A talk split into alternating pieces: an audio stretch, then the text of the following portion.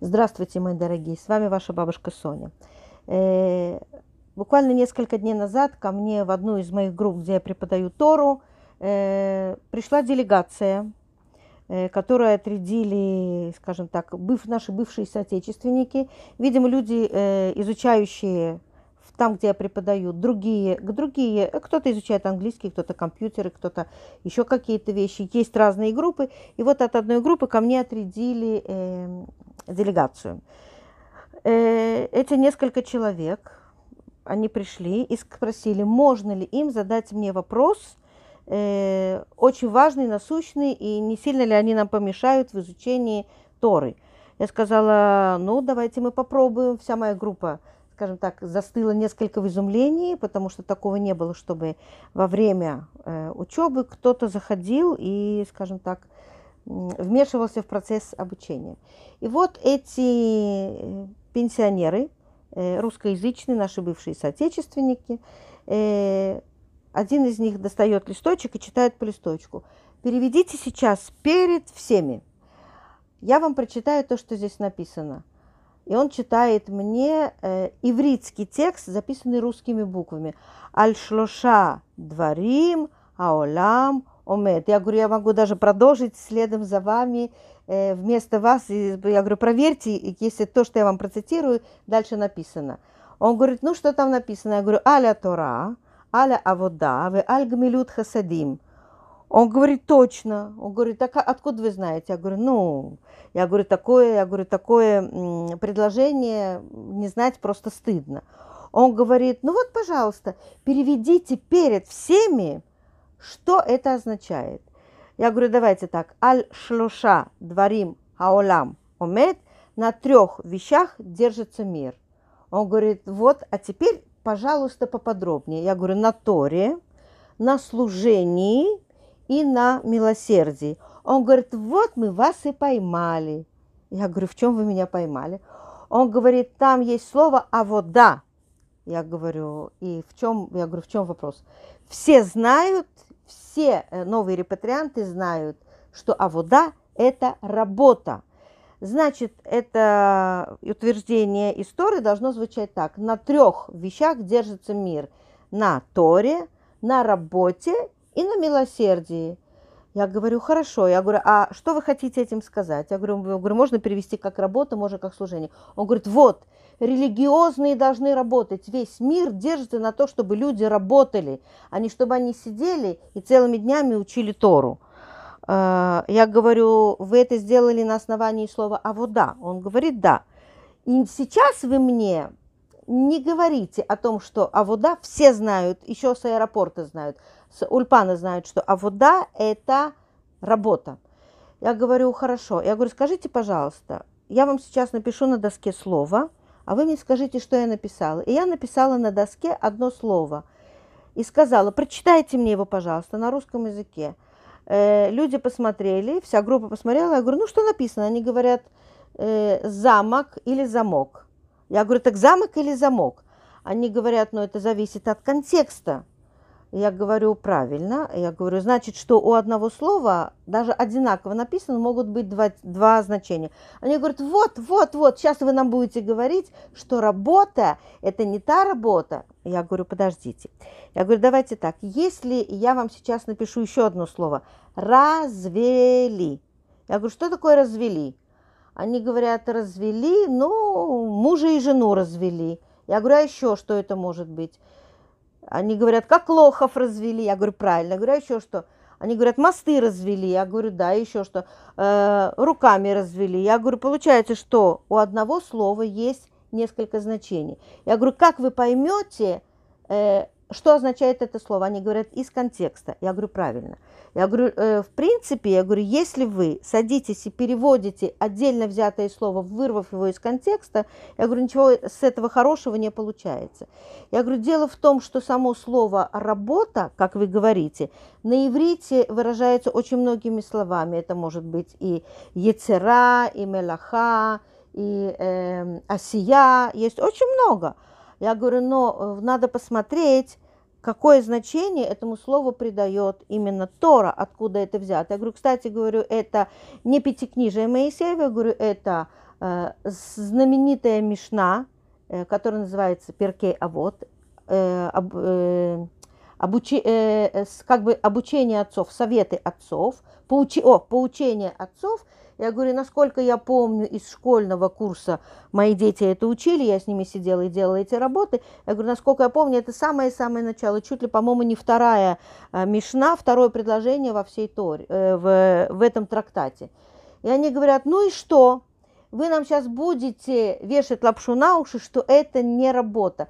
Я говорю, вы понимаете, говорю, э, я говорю, давайте посмотрим. В Торе, э, где мы встречаем слово «авода», я говорю, в первую очередь сразу на память всплывает слово «авода зара». «Авода зара» Я говорю, ну-ка, моя группа, скажите, пожалуйста, что такое вода зара?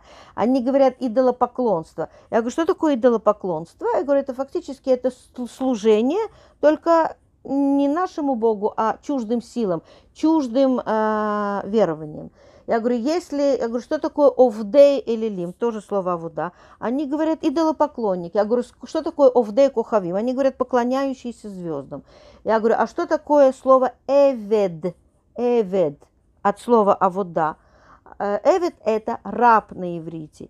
Я говорю, чем отличается эвед от работника? Работник э, нанялся на работу, и когда кончилось его рабочее время, он ушел. Более того, завтра может наняться к другому хозяину, послезавтра к другому. То есть работник, э, скажем так, это не эвет. Эвет – это тот, кто принадлежит своему хозяину и служит ему 24 часа в сутки, 7, э, 7 дней в неделю.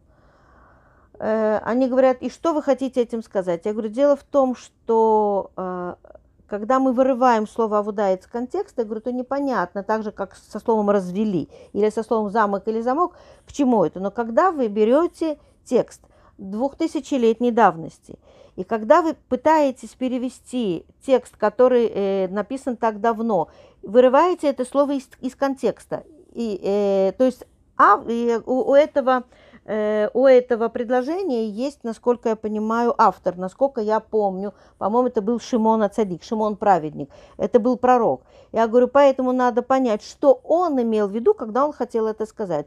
Когда вас в чем-то обвиняют, и, и говорят вам, вы вот так-то и так-то сказали, мы обычно говорим, да я совсем не это имел в виду, зачем вы передергиваете? Так вы сейчас берете фразу, которую сказал э, Шимон э, Праведник – насколько я помню, я говорю, который был первосвященником, который служил Всевышнему в храме.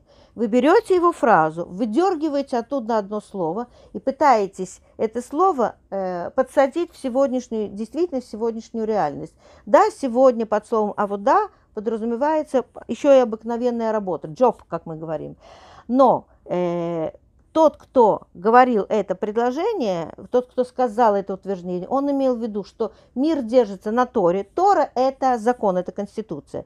Служение, а вода, то есть э, этот закон должен, должен выполнять. Ничего закон не стоит, если он не выполняется. То есть вы э, утверждаете, что мир держится на законе, на придерживании этого закона, то есть на служении этого закона, а значит на служении Всевышнему, который этот закон дал. И третье, на милосердии. Я говорю, и как вы сейчас э, хотите, и что вы мне сейчас хотите доказать? Они говорят, вы нас не убедили. Мы утверждаем, что э, мир держится, э, как вы там сказали, на Торе, изучайте свою Тору, но на работе держится и на добрых делах. Я говорю, смотрите, я говорю, вор ведь тоже выходит на работу, вряд ли на такой работе держится мир. И я говорю, какой-нибудь э, э, чиновник, который берет взятки, он тоже работает, но тем не менее он, э, скажем так, он, он развращает, э, взят, он развращает э, законы государства. Я говорю, фальшивый монетчик, я говорю, посмотрите, сколько работ есть на свете, и часть этих работ, а, она не только, скажем так, на этой работе держится мир, она разрушает мир. Поэтому, наверное, все-таки под словом «а вот да» подразумевалось что-то другое. Э, я говорю, я вам дала информацию к размышлению, а вы идите думайте. Э, значит, делегация ушла с гордо поднятой головой и сказали, что я их не убедила, э, а мы остались с группой. Я говорю, ну что вы на это скажете, что вы об этом думаете? И моя группа мне говорит, к сожалению, э, ненависть в нашем обществе достигла такого накала, что, э, э, не дай бог, где-то вспыхнет гражданская война. Сегодня утром открываем новости и слышим, что в двух синагогах э, нарисовали э, свастики, осквернили синагоги тем, что облили двери какими-то помоями, так что невозможно дотронуться до ручки, до замка. И я слышала сегодня интервью с Равом, который говорит, у нас на самый первый меня, на самую первую молитву э, приходят э, э, люди, которые пережили катастрофу, и э, у нас в нашей синагоге молятся 20, около 20 солдат, которые потом быстро бегут на службу. Он говорит, люди, пережившие катастрофу, увидели свастики, им стало плохо, и солдаты, э, скажем так, были, они не знали, как, э, что с этим делать. Солдаты, армии обороны Израиля, которые не смогли зайти утром и выполнить, э, выполнить свой долг, долг перед Всевышним, то самое служение, ту самую работу – Э, более того, он говорит, у нас есть несколько людей, которые читают кадиш по своим умершим, по своим родителям. Это можно прочитать только в синагоге, только в Миньяне. Он говорит, это взаимная ненависть. Когда мы с вами открываем главу Корах, Корах тоже неправильно понял. Что он неправильно понял? Ему было открыто, что в будущем от него один из его потомков будет пророк Шмуэль. А пророк Шмуэль равен по своему, по, по своему значению, по своей величине вместе Муше и Арону, э, вместе взятыми. И прочит, э, приняв это пророчество, Корах э, сделал неправильный вывод. Так же, как люди, которые ко мне пришли, прочитав слово «авода», э, получив его на бумажке, неправильно это перевели. И с этого делают неправильные выводы. Корах пришел к Моше также с делегацией и поднимает против Моше бунт и обвиняет его, что весь институт мицвод, который Моше получил от Всевышнего, он приписывает, что Муше это придумал сам для того, чтобы властвовать, для того, чтобы держать народ э, как бы в силе, во власти. И э, все, кто пришли подним, э, против Муше, они все очень плохо кончили. Э, Корах погибает, его соратники погибают, погибают 250 людей именитых, Тора специально не называет их имена для того, чтобы не опозорить их перед историей, потому что это было искреннее заблуждение, но заблуждение после этого народ обвиняет Муше, что он не предотвратил гибель этих 250, и начинается мор, и умирают еще 14 тысяч. И получается там, где вместо того, чтобы сесть нормально, поговорить, выяснить, спросить, может быть, я чего-то не понял. Э, там, где начинается э, махлокет. Махлокет – это э, ссоры, распри. Это всегда очень плохо кончается, всегда льется кровь, всегда человеческие жертвы. Мы с вами сегодня, э, милые мои соотечественники и те, кто слушают нас за границей, мы с вами сегодня живем в очень сложном времени, когда накал страстей, когда взаимная ненависть достигает невероятно высокого, достигла невероятно высокого уровня. И когда я вижу, как э, общество наше расколото на правых, на левых, на религиозных, на нерелигиозных, внутри религиозного общества тоже есть какие-то группы, фракции, э, э, восточные, ашкенадские, хасидские, все, все делятся на, на какие-то и когда мы вспоминаем, что мы единый народ, только тогда, когда на нас извне летят ракеты, вот тогда, к сожалению, только тогда мы вспоминаем, что все мы едины. Когда нас сжигали в лагерях, не, не было неважно, мы верили или не верили, мы были религиозные или нерелигиозные. Все, что было важно, что мы евреи, и нас сжигали только по этому признаку. Поэтому, ребята, давайте жить дружно. И просто вспомним, что мы все единый народ.